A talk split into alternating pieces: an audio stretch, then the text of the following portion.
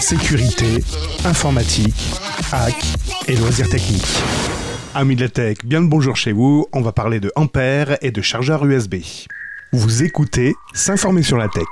Quoi de plus simple qu'une alimentation par prise USB Et oui, techniquement parlant, une prise USB, c'est quatre broches, et sur les quatre broches, il y en a deux qui servent pour l'alimentation.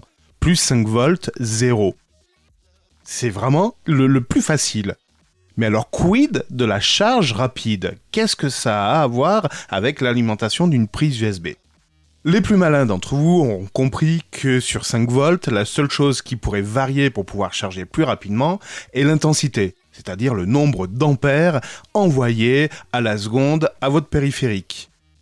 Explication, si votre périphérique est capable d'absorber 5 ampères, il va être capable de demander à votre chargeur jusqu'à 5 ampères. Donc votre chargeur, lui, il va falloir qu'il soit en mesure de délivrer 5 ampères. Ce qui n'est pas toujours le cas. Généralement, ça délivre jusqu'à 3 ampères.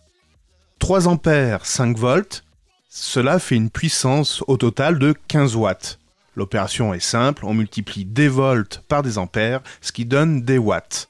Donc 5 volts multiplié par 3 ampères, ce qui donne 15 watts. Voilà comment on a la puissance du chargeur. Historiquement, le port USB est capable donc de délivrer 5 volts avec un courant, une intensité de 100 mA. Calcul rapide, ça fait 0,5 watts.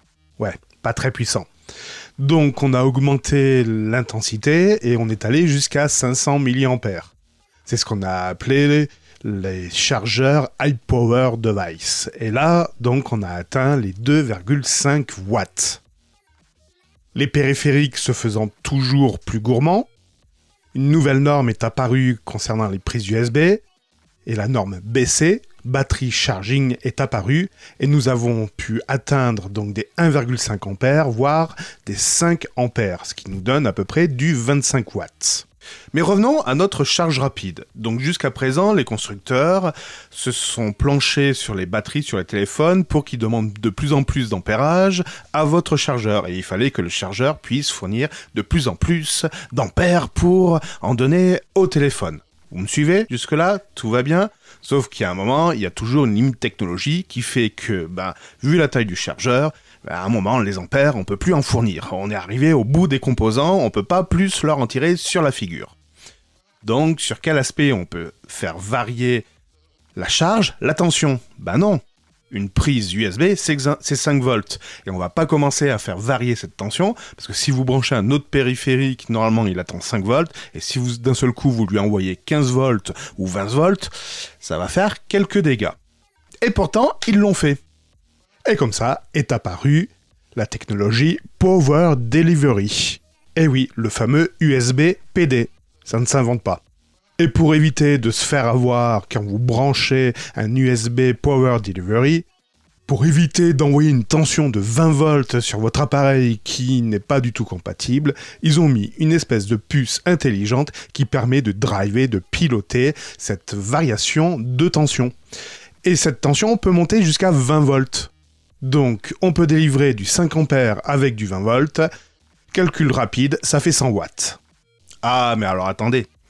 Parce qu'on a rendu intelligent le chargeur, on lui a injecté une puce qui va dialoguer avec votre téléphone, avec le périphérique en face, pour dire coucou, je suis une puce intelligente qui peut envoyer plus de tension, est-ce que tu es capable d'accepter ça? Et le téléphone va lui dire oui, oui, je suis capable de recevoir du 12 volts, du 15 volts, du 20 volts, et c'est comme ça que la tension d'un seul coup va se mettre à augmenter.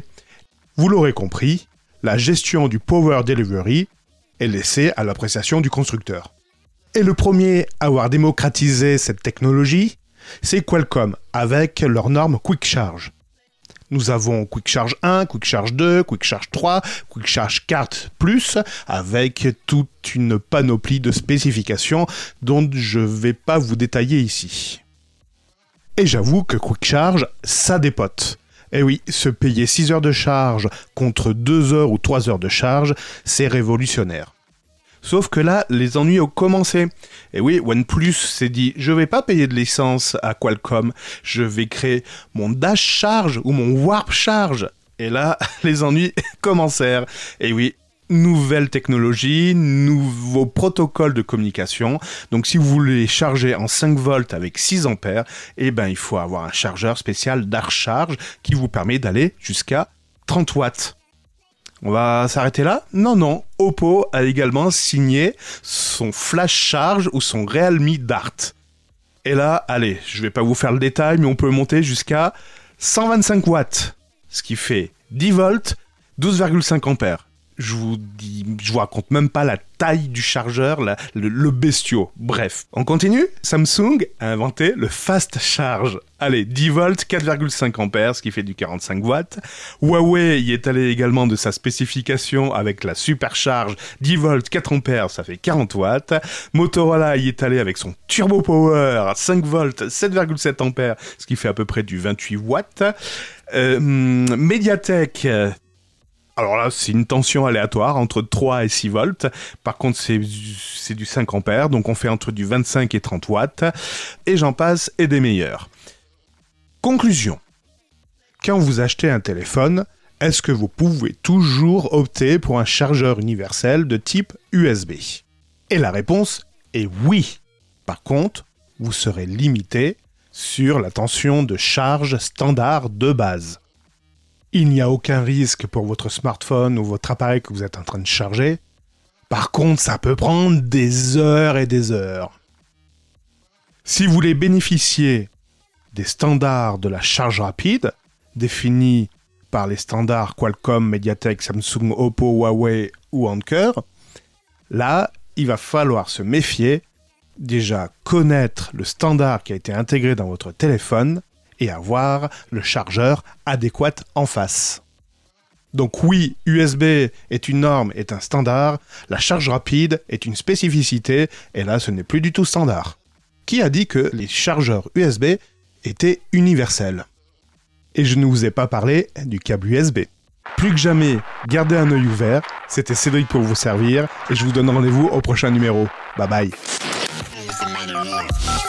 c'était s'informer sur la tech et les loisirs techniques. Retrouvez s'informer sur la tech sur la chaîne YouTube.